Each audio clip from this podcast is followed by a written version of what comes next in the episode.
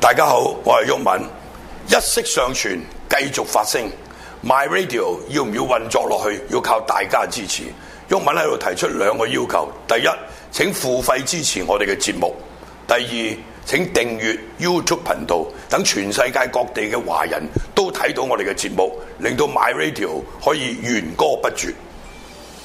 大家可以經 PayPal、PayMe、轉數快或者 Patron 繳交月費。喺度預先多謝大家持續支持 My Radio 嘅月費計劃。咦？點解我成日都喺 YouTube 錯過咗 My Radio 嘅直播節目嘅？我明明已經訂閱咗 YouTube My Radio 嘅頻道噶咯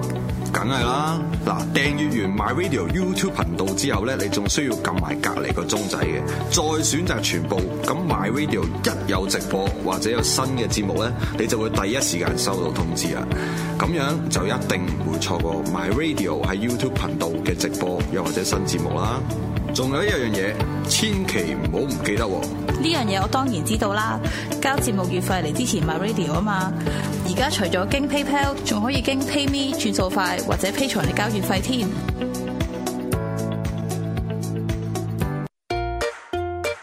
好多朋友仔話冬至訂唔切我哋嘅至尊盤菜喎，冇問題啊！新年盤菜而家已經接受預訂啦，而家訂仲有新春早鳥優惠，六人盤菜只係一三八八，十二人盤菜都係二零八八咋，快啲打嚟四六一四零六七一訂購啦！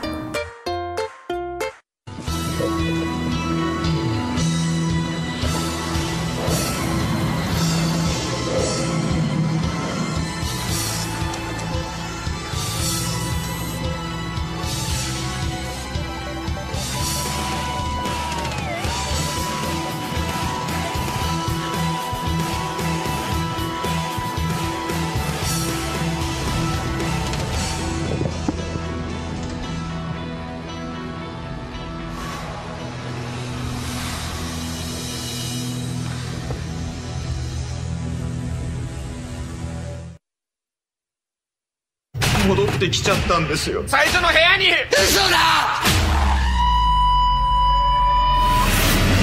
未来閉ざした終わりさ全てに希望が見えない立方体が集まってさらに大きな立方体になっていて出る方法があるはず寝てる間に連れてこられたかまだ夢の中とか無理ですって生きて出るの時間がない必ずここを出る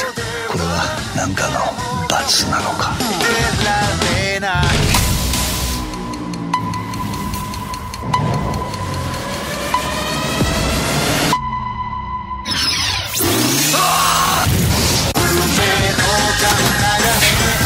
お前がおたおたしてるせいで死ぬとこだったぞ俺はこのクズのせいで死にかけたんだぞやっぱこれ変ですてか不手先僕らは裏切るし手を出したのに引いたなんでお前の目的は何だなんで俺たちをこんなとこに閉じ込めたんだよ何者ですか言えないのかよ僕は兄ちゃん違う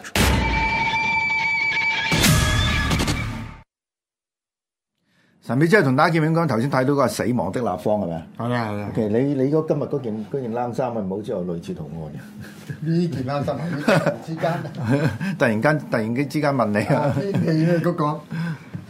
咁咁我呢個都係啦，哦你呢個都係啊係啊係啊呢個魷魚遊戲啊，其實你應該就俾啲，即係你唔好有外邊嗰我有呢啲嗰個，係啊係啊，外邊嗰個。嗱就誒、呃我哋今日今日就唔係講到戲嘅嚇係，但係咧就誒、呃我由於我去揾今日嘅題目嘅時候咧，我就誒、呃無意中揾到另外一啲誒、呃符號啊，嗯咁啊係後邊後邊呢個啦就係 Champinsky Cup 係。誒套戲頭先，如果你睇到，其實就係呢、個呢、個圖案嚟嘅。係嚇！但係我我唔知道戲入邊，因為你你你可能記得原即係原原本冇呢個咁複雜嘅，如果冇呢個佢呢個反咗好多嘢喺度。係啊嚇。呢個日本版啊嗱呢個日本版咧嗱，如果你你睇呢個後邊呢個圖案咧，其實一個好著名嘅幾何嘅誒、呃所謂悖論啊。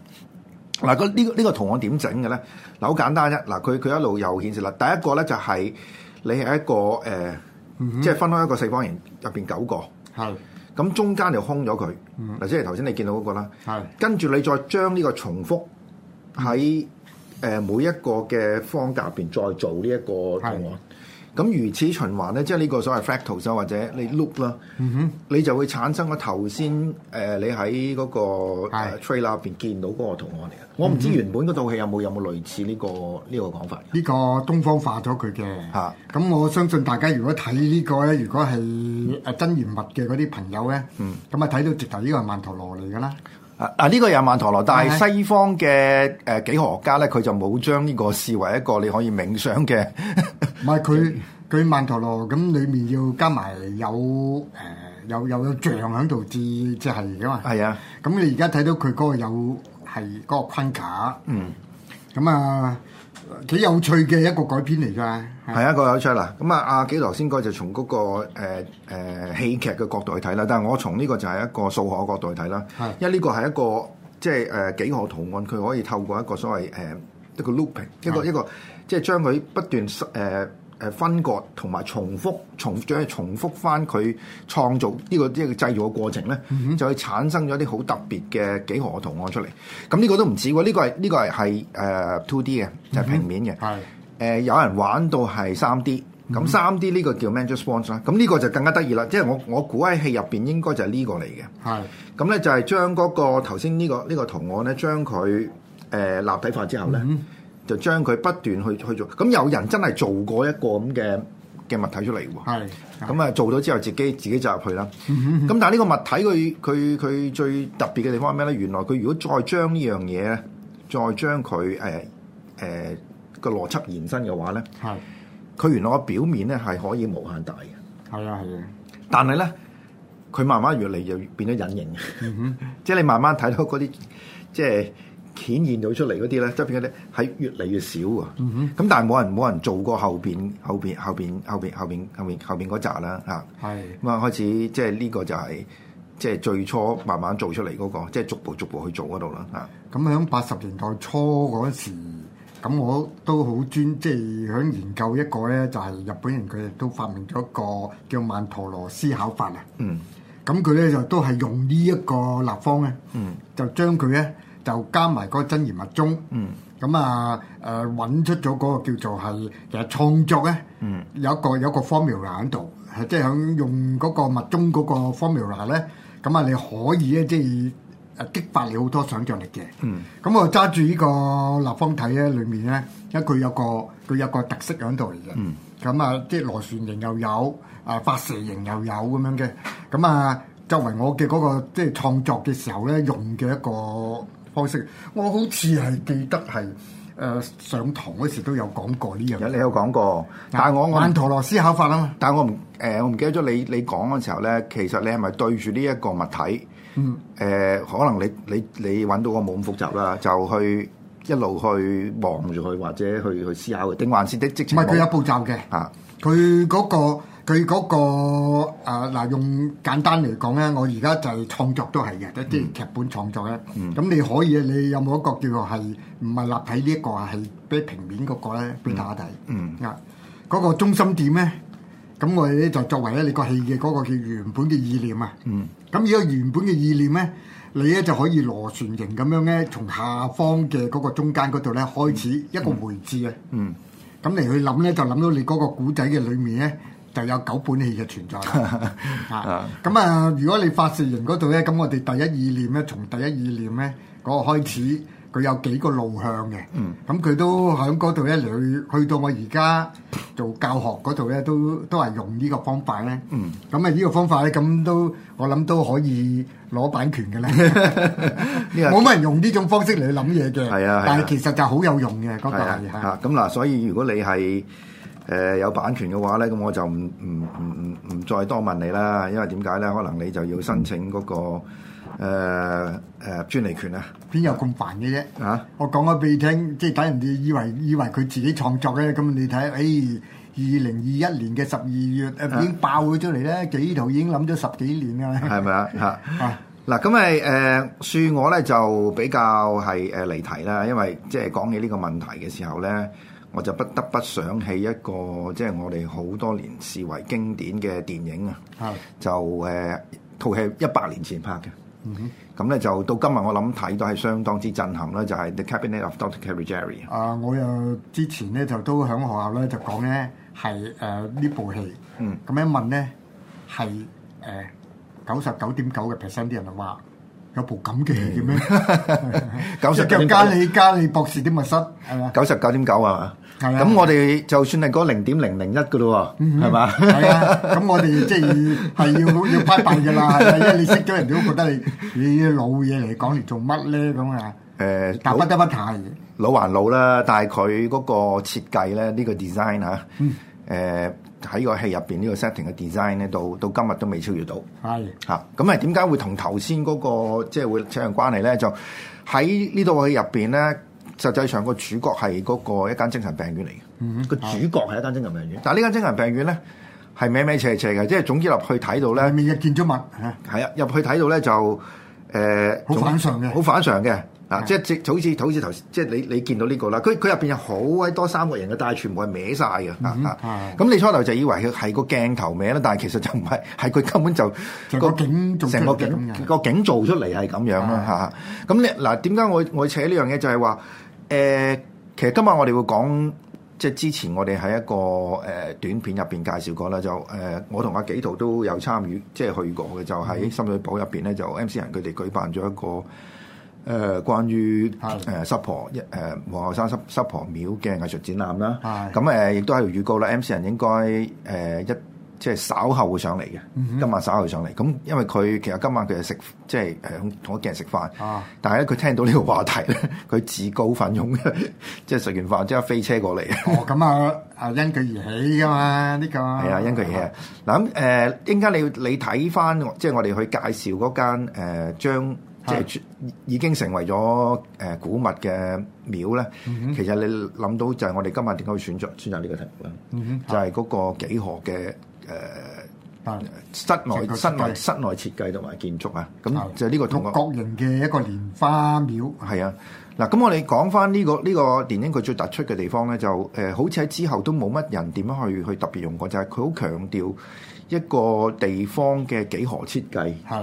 呃同、人嗰個精神狀態點樣掛鈎法，係咪啊？定係還是係你因為你嘅主觀嘅感覺，誒、去令到你覺得嗰個地方係咁樣咧？即係可以有兩個唔同嘅體驗嘅。第一個就係、你真係代入，即係你眼所見就係個地方係係咁三尖八角噶啦。係但係你可以用另一個角度睇，就係呢、個呢呢、個我諗係呢個電影其中一個主旨啦，就係、係。個精神病人入咗去之後，佢覺得個地方嗯係咁樣嚇嗯係嚇。咁啊，而且呢一個基本上喺嗰個視視覺創作裏面嚟講咧，嗯呢部咧就視為一個誒、呃、經典嘅最大嘅因由咧，嗯就因為佢講出咗一個叫做誒、呃、創作嘅源頭咧。嗯你如果係一個好似畢加索咁叻嘅一個，或者達利咁叻嘅一啲作家咧，你一定要索索地。 嗯，係啊。誒、呃天才與瘋子只有一線之隔。咁佢再高一啲咧，就係咧就係你有理智性嘅索索地。係啊，即係話你可以掌握到一種叫精神病嘅世界，嗯，咁然後就將佢嘅嗰種誒、呃呃、視像化咗佢，嗯，咁呢種視像化咧，咁咧其實係有三種嘅，即係啲精神病專家都講嘅，一種其中一種咧就依依種啊變形，嗯，啊一種咧就叫顛倒，嗯，啊咁啊另一個咧就叫反組，嗯，即係變翻做細路仔，即係咁樣樣嘅，啊咁啊裡面咧佢牽涉到咧，即係我哋睇。睇啲創作嘅時候咧，佢嗰個視像裡面其實就有好多路向誒，俾、大家咧就就入到嗰個世界，而係你睇到嗰個嘢咧，你得嚟個 impact 咧，嗰種震撼力咧，其實你就同嗰、個誒、呃、創作者咧，佢嘅精神上咧。有個溝通啊。咁、如果你定力唔夠咧，你就會同佢一樣疏疏地。如果你定力夠咧，咁你由理性上咧，你睇到佢嘅偉大之處喺邊度啦。啊啊！幾度頭先講，我用另外一個方，即係用我嘅方法去講咧，就係、你要進入嗰個世界啦，係。但係你都要同時間要抽離出嚟。嗯嚇，你可以係即係入咗個世界之後，你入咗個精神病院之後，你你可以係行翻出嚟望翻呢個精神病院。所以啊，台長佢一開始咧，佢用呢部戲裏面嚟講咧，都有啲無敵嘅啊！因為嗰部嘅電影咧，其實到今時今日嚟講咧，大家都都覺得佢係嗰個叫做誒誒、啊講從電影裏面咧，就講出佢點解會咁有魅力，點解會咁多人入入戲裏面嗰度咧？有陣時咧就直頭好似啊啲鐵粉咁樣。深受催眠，嗯啊，好似淨係得佢咁樣啦，變成咗好似邪教咁樣嘅信仰嚟嘅，嗯但係佢有呢一種力量喺度，而呢種力量咧就喺嗰個叫做電影初期嗰陣時，其實弗洛伊德咧就喺之前嗰時都都有參與過一部作品，啊，佢叫咗佢嗰兩個弟子、嗯都一齊搞嗰部戲，但係冇而嘅冇你講呢部加利加利博士的密室咧就咁成就咁大。嗯因為佢創咗好多嗰個叫做心理性嘅誒、呃、裏面即係變成戲劇。嗯，咁啊最最大嘅功能咧，呢部戲咧就出晒嚟嘅。係啊，咁佢係德國嘅表現主義嘅誒經典啦。係咁喺經典度就一九七四年嘅時候 d a v i d Bowie 佢一個誒、呃演唱會嘅時候咧，佢就用咗呢個 setting 啊，係做嗰個背景嘅嚇嚇。誒呃 Inception 佢裏面見到啲大廈扭轉啊咩嗰度，其實佢個 concept 咧，你都睇到佢係響呢度嚟嘅。嗯嗯，即係一個活動嘅成個區域。嗯嗯，咁啊，即係等同咧呢部電影嘅裏面所講嘅一種信息啊嘅。嗯，好啦，咁啊嗱，就即係誒有咗呢個之後咧，其實誒、呃今年嗰、個、呃、情況咧就係、呃到到有有不同嘅電影係上上誒、呃上映啦，係咁啊，其中一部咧就係、呢、個又係 Marvel 啦，即係 Marvel 我就唔想講噶啦。咁但係問題咧就係嗯係 Marvel 呢今次呢個咧哦呢個，Doctor 未做 Strange 嘅咧，Doctor Strange 咧係係有咩咧？第二集誒唔只有第二集啊！而家誒最重要一樣嘢，我想俾大家睇咧，就係咩咧？係有曼陀羅啊，係唔係誒時輪金剛大法喺入邊，即係直情出咗一個時輪金剛大法嘅呃誒一個一個一個一個影像出嚟啊！嚇咁咧就誒證明一樣嘢啦，就係荷里誒呢個 Marvel 咧，荷里活啊係，就無所不用其極啊！就要即係將呢個誒 Doctor Strange 嗱後邊呢個啦啊係啊就係。如果你後邊有睇咧，後邊嘅具體嘅例子咧就咩咧？係時輪金剛嘅即係曼陀羅嚟嗯嘅呢個係嚇， 《神龍金剛大法》。係啊，其實佢響誒第一集都已經有用玩呢有樣用嘅嚇，啊，咁啊，亦都有將蜀山嗰個咧運劍成盾，嗯嗰樣嘢咧就放放咗喺度。嗯咁佢最主要佢講咗俾你聽，誒、東方人，嗯你哋唔你唔要呢樣嘢，我哋就接手㗎啦。 啊包括功夫，啊包括其他啲嘢咧，你睇到佢基本上三誒、即係三四部戲啊。嗯誒，尤其是 Marvel Universe，佢都講我佢哋嘅 Universe 係有一個東方嘅世界，尤其是係華人嘅世界。係啊。但係你頭先講到 mo- 誒呢個 universe 咧，佢而家今次就 multiverse 啊，嗯哼係已經出咗開始轉啦，開始轉啦，開始轉 multiverse 啊。咁係呢嗰個個 Matrix 都係啊，都係講嘅嚇，要掉你睇走咗嗰啦個誒睇咗啦，睇啊誒普遍話唔好睇喎， 係誒個普遍啊，你大概睇多次啦嚇。我冇睇，我未睇唔喎。係佢佢呢個佢呢個誒簡單講啊啦，因為我哋都唔係主題講佢啊嚇，佢最重要咧，你會睇到佢經歷咗誒雲圖同埋木星戰嗯戰記記之後咧，佢佢掌握到咧嗰個靈性嘅部分點樣講。嗯咁啊，所以佢呢部戲咧，你會睇到佢好多重複，但係重複裡面嘅嘅嘅意義咧，就好似雲圖咁，其實係全部打通晒誒、嗯呃各方面嘅宇宙嚟。所以佢話你如果掌握舊嘅 matrix 咧，就行開啦。而家嗯係而家另一個 matrix 嘅，係 matrix 咧誒關子又唔講得，係啊，但唔係係 matrix 嚟㗎啦。但係我即係正如我哋上個禮拜講啦，就誒、呃你你你唔需要理嗰套戲係好定唔好嘅，即係我我覺得如果係拗大家拗好定唔好咧，係 miss the point 啊。誒佢係佢基本上佢唔唔使你講好定唔好，嚇因為佢超越咗好壞嘅意意願性。佢佢、最主要佢講俾你聽，我而家做咧，佢有一種佢有一種誒、呃照顧啊，因為佢自己有自己嘅經歷啊，你知佢哋好認真噶嘛，中意、女人就變咗自己嗯做做女女人人啊。咁佢嗰個認真嘅程度，佢講俾你聽，而家呢部戲咧好唔好咧都唔緊要，最緊要你去睇咗。嚇你睇咗之後嗰時，你睇咗咧就呢個係一個攻略嚟嗯嘅，教你點樣去認識跟住嚟嘅世界啊！因為呢個世界咧，裡面咧有好多種唔同嘅門路啊，嗯好似 Matrix 嗰、個呢種概念咧打開晒，就所以科學裡面都有 Matrix 啊，而係喺靈性嗰度咧就更加係 Matrix 嘅底板嚟嘅。係啊，咁所以成部戲我覺得你睇嗰時，如果你掌握到呢啲誒誒啊角度咧，你就唔會用自己嗰種叫做係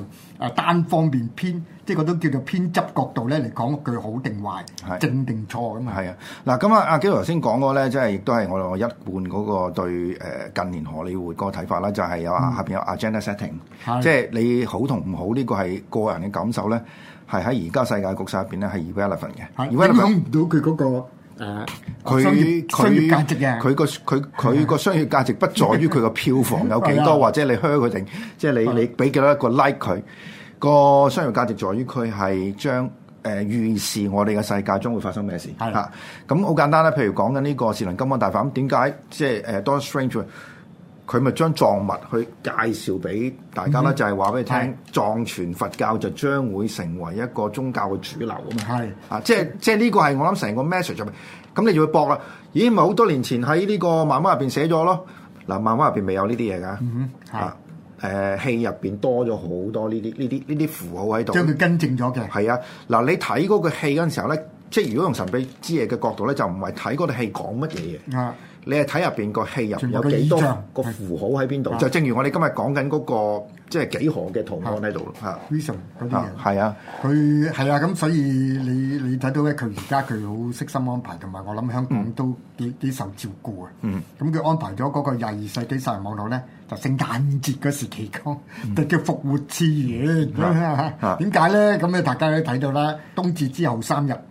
啊，就係復活時刻，亦都佢上畫嘅時刻咁樣嘅。係啊，好有好多啲即係變成咗流行話題嗯嚟講呢啲神秘嘢嘅。嚇，咁你就要問啦，咁所以 agenda agenda setting 係具體有咩意思咧？咁樣，咁如果你譬如你加埋呢、個誒 Doctor Strange，Doctor Strange 實際上個古仔係講緊時輪金剛大法嘅係。嚇。佢上誒高山嚟去學呢個啲嘢㗎個嘛意思係咩咧？個意思就係時間係其時間同空間其實都係一個人嘅主觀幻覺嚟嘅。嗯哼，係，你可以將時間扭曲，嗯你可以將空間同埋時間一齊扭曲，係咪啊嗯？咁啊，聽到你一嚿雲啦，咁但係如果你即係吸，即係去誒、呃消化咗呢個時輪金剛大法嘅話，係你就會有另外一個嘅嘅睇法啦。哼，咁至於話誒呢個 Matrix 個 agenda setting 係咩咧？就係、我哋個我哋個現實世界其實係一個 s 一個電腦嘅模擬嚟嘅啫嚇，佢佢、不斷去去去去將呢個灌輸俾我哋嗰、個係即係人個個腦海入邊係嘛？對於我哋嚟講，我哋睇呢啲戲係好自覺嘅，即係佢俾咩喂咩料俾我哋，或者佢點 brainwash 我哋咧，我哋好自覺。但係對於可能講緊十幾歲啊，或者你係誒、係即係觀影嗰個經驗冇咁多嘅話咧，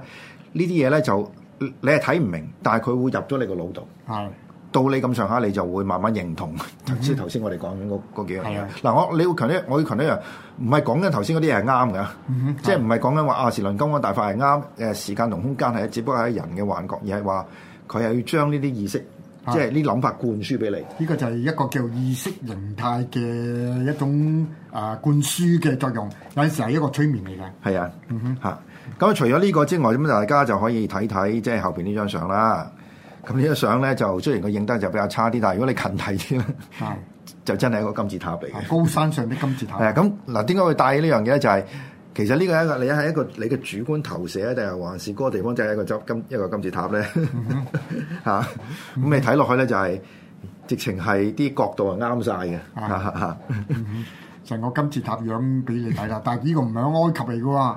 呢個西藏啊嘛。喺西藏上面嘅喎， 係啊，咁啊，而且呢個有人即係從衛星角度嚟去睇嗰時候咧，佢係五角形嘅，嚇啊，幾幾有趣嘅，幾特別嚟嘅。係啊，咁我哋講咁多，即係呢幾個同案都係鋪排咗今今個禮拜，即係今日講嘅題目啦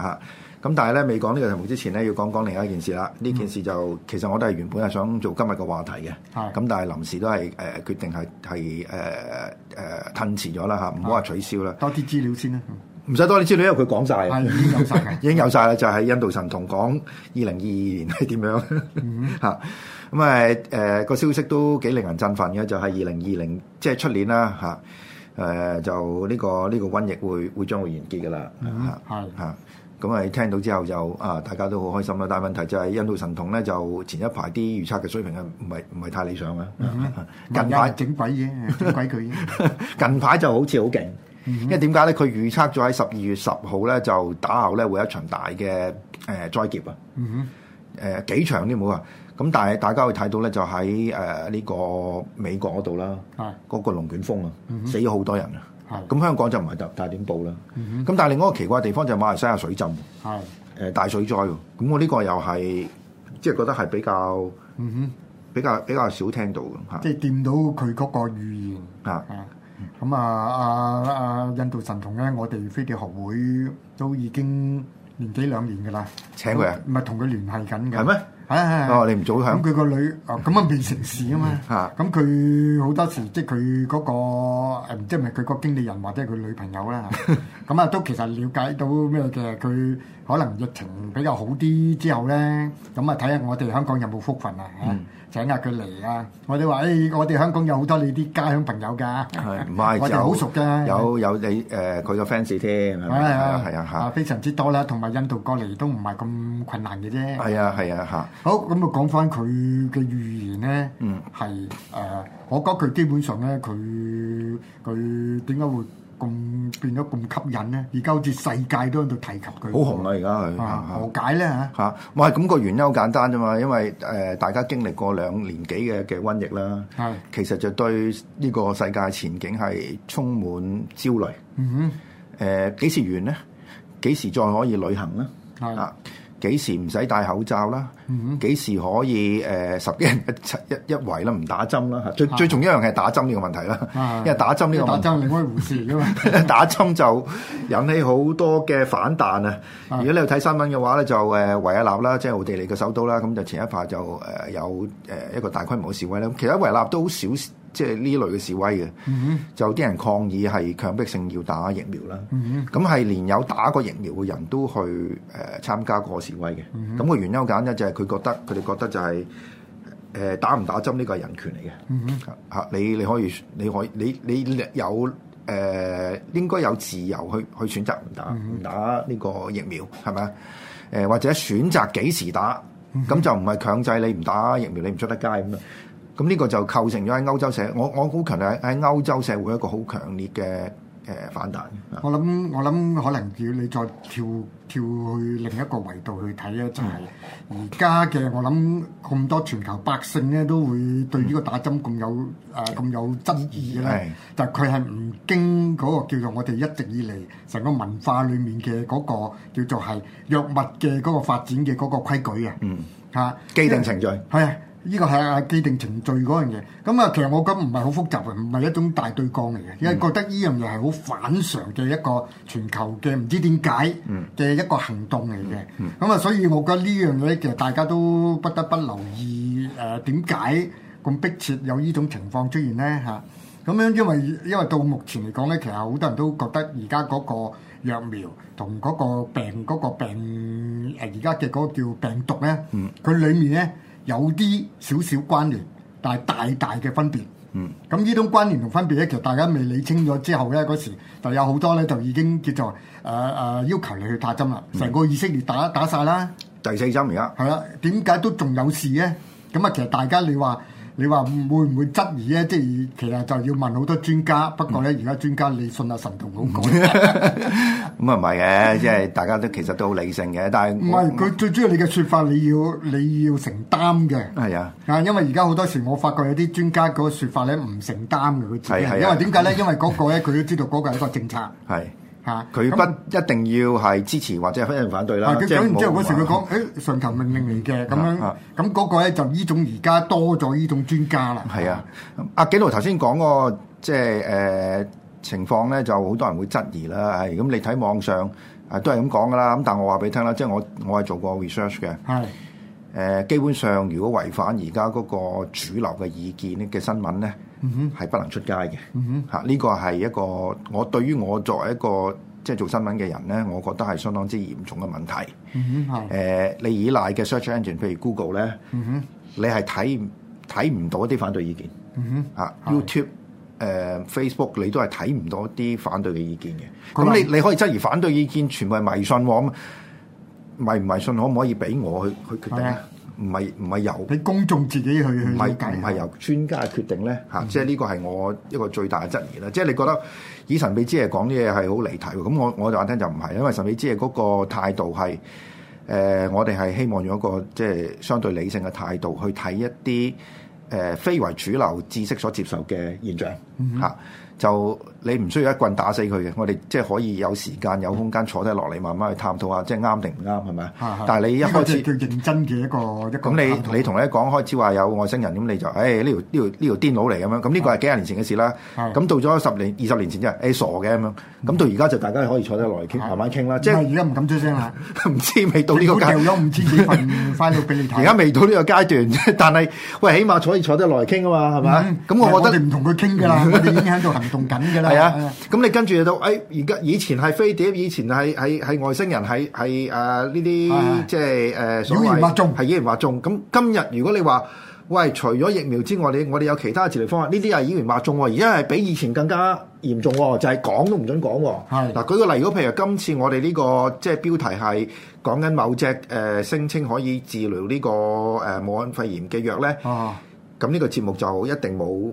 廣告噶啦。係，一定係黃標噶啦。嗯咁跟住佢會加個 warning 喺度嘅。啊，咁我哋我哋即係我哋做好多節目都有類似嘅問題。初頭我唔知啦，但係 麻煩我真係問咗即係啲技術人員，我話俾我聽，喂，原來全部黃標晒喎。即 係我正正經經我冇粗口講都黃標喎。嗯咁即係我我覺得呢樣嘢本身係有問題啦。係即係我我再次強調，我作為一個新聞工作者，我認為咁樣係有問題嘅。嗯啊哼，誒係。啱同唔啱，唔係你一棍拗死我，你你俾個理由我啊，你最得俾個理由係，我我都係啱，我要俾個理由你，你你你要聽啦，你可以聽啦，就唔需要話你一講我就即刻掠低你咁啊，咁呢個就唔係一個文明社會嘅做法嚟嘅啊嗯哼嚇，係咁啊！而家你會發覺咧，即係誒、呃好似好迫切白熱化咗咧，就變咗有呢種叫二極分歧啊。嗯，咁啊，所以就算係一個叫打針呢樣嘢咧，即係為大家好咧，嗯其實大家都覺得你話為咗我好，但係只係説不清。嗯啊，係呢種情況咧就出現。嗯啊，呢種混亂咧係人為嘅混亂嚟嘅，唔需要天災，唔需要 天天災災。啊咁唔係，咁但係問題真係有天災嘛，你唔好哦真係有天災唔係唔講係啊笑，病毒啦你唔講啊病唔咁啊止好多嘢好多無厘你頭頭先講嘅，嗰個地震係啊啊、係啊颱風啊嗰啲，而家係嚟緊嘅係啊。咁嗰啲唔知點解都收唔到係啊啊！你要捐窿捐罅，真係而家叫專業嘅人士咧，咁佢至會有辦法咧，就揾到呢啲資料嘅咁啊係。因為我覺得佢，我覺得佢而家佢就。有個情況啦，即係好好啱講，即係好啱我哋而家講嘅。我哋而家呢個世界咧，裏面咧就誒同、以前咧就最大嘅分別咧，就以前咧就比較上誒、呃、鬆綁一啲嘅，嗯大家睇個世界咧就闊好多嘅，嗯因為大家想向前行咧。咁啊，而家咧就你會發覺咧就唔係嘅，誒、啊全世界喺度自爭緊一個地盤咁樣樣嘅，嗯啊乜嘢地盤咧？其實大家可以再細緻啲諗下佢諗，唔係我哋嘅範疇。但係喺度呢個爭奪嗰陣時候咧，佢冇咗一種叫做係望向未來嘅眼光啊。嗯啊，咁我哋就我哋就即係叫唔知好彩定唔好彩啦嚇。我覺得而家喺呢個時候咧，人哋話我哋唔好彩，就係、我哋睇個世界闊好多嘅。嗯。嗱，而家講俾你聽，你你叫我咁闊嚟做乜嘢啫？我哋要依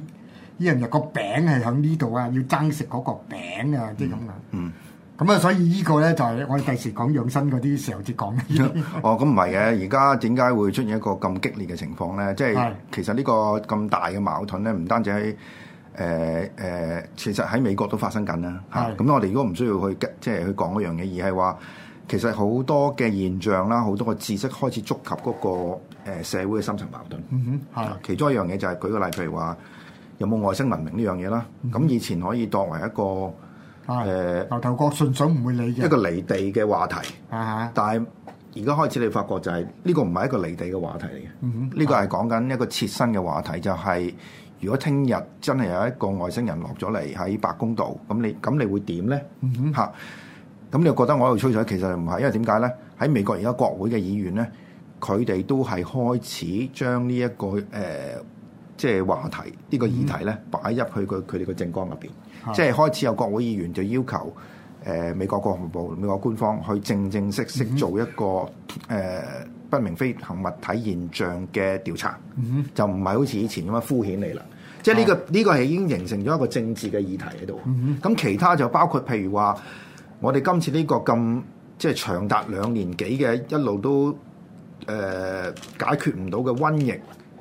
究竟係點解會出現咧？嗯哼。嚇、我哋有冇辦法去預防佢咧？咁你一去追嘅時候咧，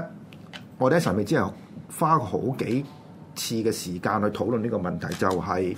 佢係咪同病毒嘅實驗室有關咧？嗯到而家都唔肯去釐清呢個問題。咁我覺得呢個係一個好失敗嘅嘢，但係你唔好可以，但係你係唔可以問嘅。你淨然呢個問題你唔可以問啊！而家係咪啊？一問就 stop 你係咪啊？一定係喺自然界自己即係演化出嚟嘅。咁變咗就係、誒、原本係離地嘅嘢變成一個好現實嘅嘢咯。啊 係咁啊，所以今次今日你會睇到咧，係喺可以喺好短嘅時間咧，成個世界變得咁緊要咧。咁呢、個都已經好神秘㗎啦。係啊，啊係我哋神秘之夜嘅話題嚟嘅。係啊，好啦，咁我哋第一次去休息下，即係其實就未出過主題，但係我哋等緊個 guest，咁我哋休息下翻嚟啊。